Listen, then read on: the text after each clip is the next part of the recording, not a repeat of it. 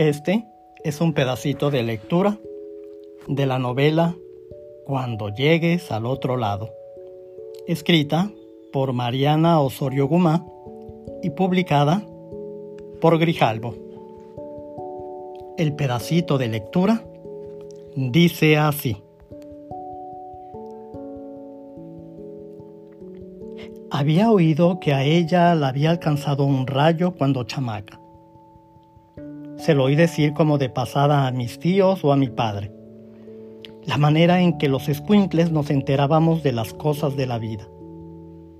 Tardé en relacionarlo con aquella cicatriz de ramitas rojas en forma de helecho que le surcaba el brazo izquierdo desde el hombro hasta el codo.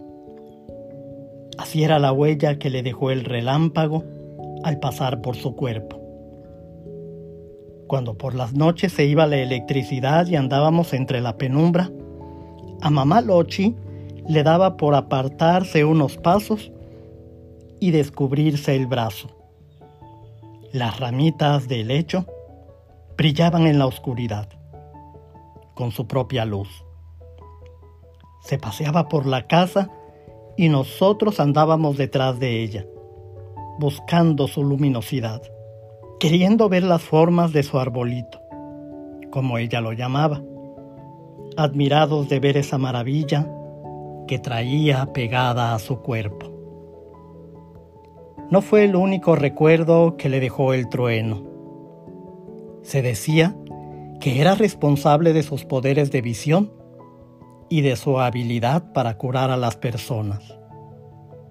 En esa época, no había modo de preguntar nada.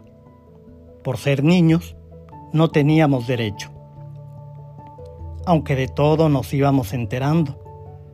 Mi hermano Caco y yo reuníamos frases, palabras oídas aquí y allá, y las juntábamos para reconstruir y secretearnos las historias en algún rincón, aunque nuestros relatos ya distaran kilómetros del original.